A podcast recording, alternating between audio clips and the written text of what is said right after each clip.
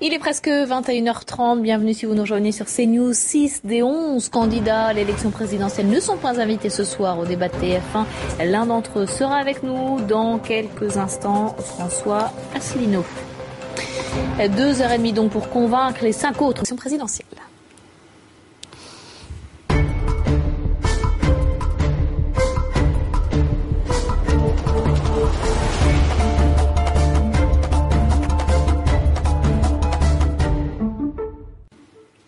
Bonsoir François Asselineau. Bonsoir. Vous êtes le président de euh, l'Union populaire républicaine et vous êtes donc candidat à l'élection présidentielle. Est-ce que vous avez regardé le début euh, du débat entre les cinq gros candidats, comme on les appelle sur TF1 Moi, je ne sais pas s'ils sont gros. En tout cas, ce que je sais, c'est qu'il y en a quatre qui ont des problèmes avec la justice.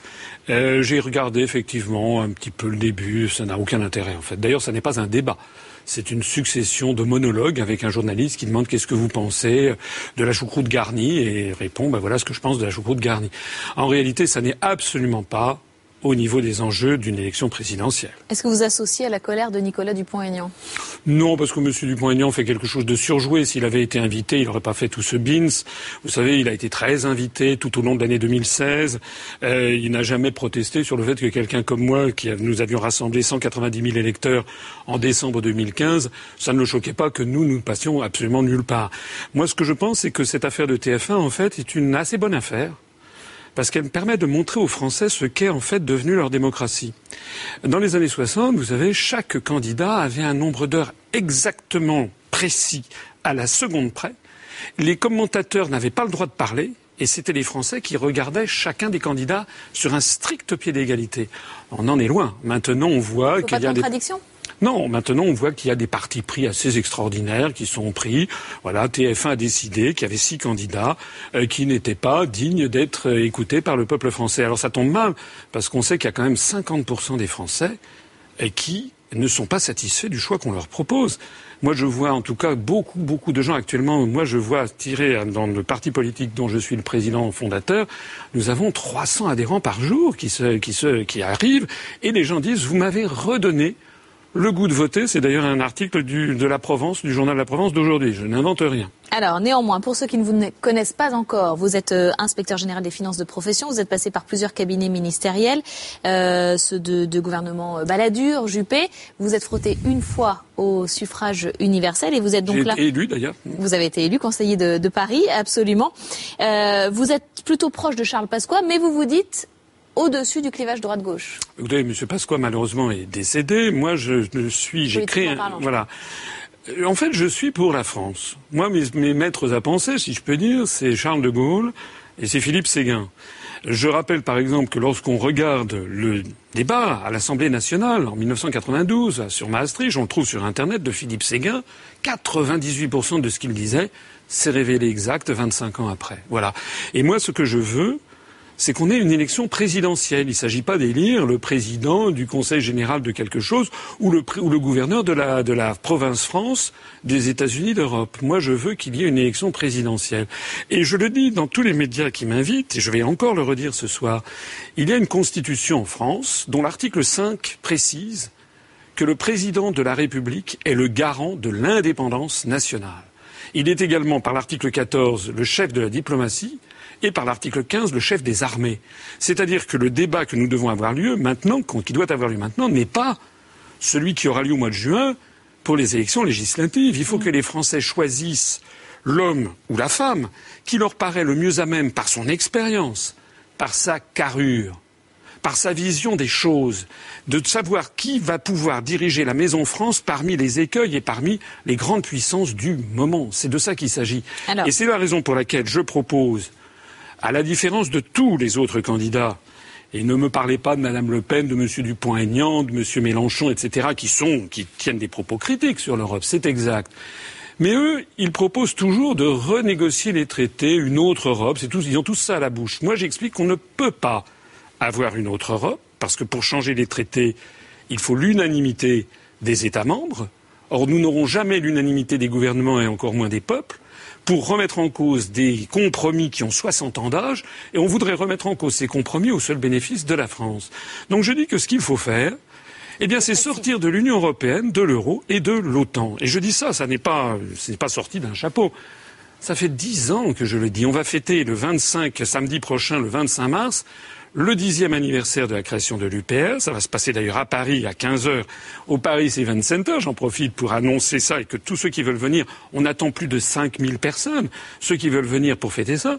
Eh bien, les événements m'ont donné raison, puisque vous le voyez, on voyait à l'instant même sur votre chaîne que Madame Theresa May, première ministre britannique, vient de lancer, va lancer dans les jours qui viennent le Brexit. Ce que nous, nous allons lancer aussi, le Frexit, si je suis élu à l'Élysée, et calmement sereinement. Ça n'a... Madame Theresa May, vous croyez qu'elle est d'extrême droite, comme certains voudraient nous le faire croire? Pas du tout. C'est une femme extrêmement raisonnable. Elle veut rendre aux Britanniques leur démocratie. Vous êtes en effet le seul candidat du Frexit. Voilà. Vous voulez sortir de l'Union européenne, de la zone euro, de l'OTAN. Mais alors on va où? Eh bien, on va, on va, on va, on va qu'on est. Vous savez, je l'ai déjà expliqué sur Europe 1. Des gens pensent que si on sort de l'Union européenne, de l'euro et de l'OTAN, on se couperait du reste du monde. Mais c'est, de, c'est une ineptie il y a 6686 traités qui nous lient au reste du monde, traités bilatéraux ou multilatéraux. Votre collègue d'Europe 1 était tellement surprise qu'elle est allée vérifier le lendemain au Quai d'Orsay, puis elle a dit en fait, j'en ai trouvé 6640. Bon, c'est-à-dire qu'elle a validé mon analyse. Ça veut dire qu'une fois que nous serons sortis de l'Union européenne, de l'euro et de l'OTAN, mais nous serons exactement dans la même situation que la Suisse, par exemple. Vous n'allez pas me dire que la Suisse est la Corée du Nord. Nous resterons membres de l'Organisation des Nations Unies, du Fonds monétaire international, de la Banque mondiale. On sera moins fort tout seul que dans l'Union européenne. Mais pourquoi vous dites-vous ça? Écoutez, ça c'est aussi une vue de l'esprit. Moi, j'ai accompagné, quand j'étais en cabinet initial, je me rappelle avoir accompagné Jacques Chirac en Chine, à Wuhan, où il y a une usine Peugeot, PSA, et qui fabrique des voitures Citroën avec son partenaire chinois Dongfeng. Et ils le font pour mieux concurrencer Volkswagen, qui a son propre partenaire chinois, ou pour concurrencer euh, Fiat, qui a son propre partenaire chinois. Dans le monde du troisième millénaire, il n'est pas vrai qu'il y a euh, que l'Europe sert à créer des champions européens forts. C'est même interdit lorsqu'il y a des projets de fusion d'entreprises intra-européennes. La Commission s'y oppose par la lutte contre les monopoles. En réalité, le monde d'aujourd'hui, c'est un monde où tous les États sont en contact avec l'ensemble des autres États du monde. Mmh. Nous serons comme le Royaume-Uni. Voilà. en 2012, vous aviez à peu près le même programme et vous n'aviez réuni euh, que 17 signatures d'élus. C'est exact. Qu'est-ce que vous avez fait? Qu'est-ce que vous leur avez dit cette fois-ci pour convaincre 500 élus euh, de vous parrainer pour l'élection présidentielle? Alors, euh, en 2012, vous savez, les idées que je défends depuis maintenant 10 ans, pas besoin de vous dire que dans les premières années, elles étaient très difficiles à faire passer. Moi, j'ai été délégué général à l'intelligence économique au ministère des Finances. C'est-à-dire qu'on a repéré chez moi une capacité sérieuse à prévoir les événements à l'avance, à faire de la prospective. Dire qu'il fallait sortir de l'Union européenne et de l'euro en 2011, c'était, ça n'était pas perçu. C'était précurseur. C'était précurseur. D'ailleurs, notre mouvement, nous n'avions que 600 adhérents. Et, quand on allait voir les, quand on allait voir les maires, il y avait beaucoup de maires qui haussaient les épaules. Mais aujourd'hui, tout a changé. D'abord, nous allons bientôt avoir 20 000 20 000 adhérents. Nous sommes maintenant le quatrième ou cinquième parti politique français en nombre d'adhérents. Je vous l'ai dit tout à l'heure, nous avons 300 adhérents par jour qui rejoignent notre mouvement. En 2015, vous n'avez fait que 0,87% des voix. On a fait 0,9% des voix au régional, mais c'était en décembre 2015, il y a un an et demi.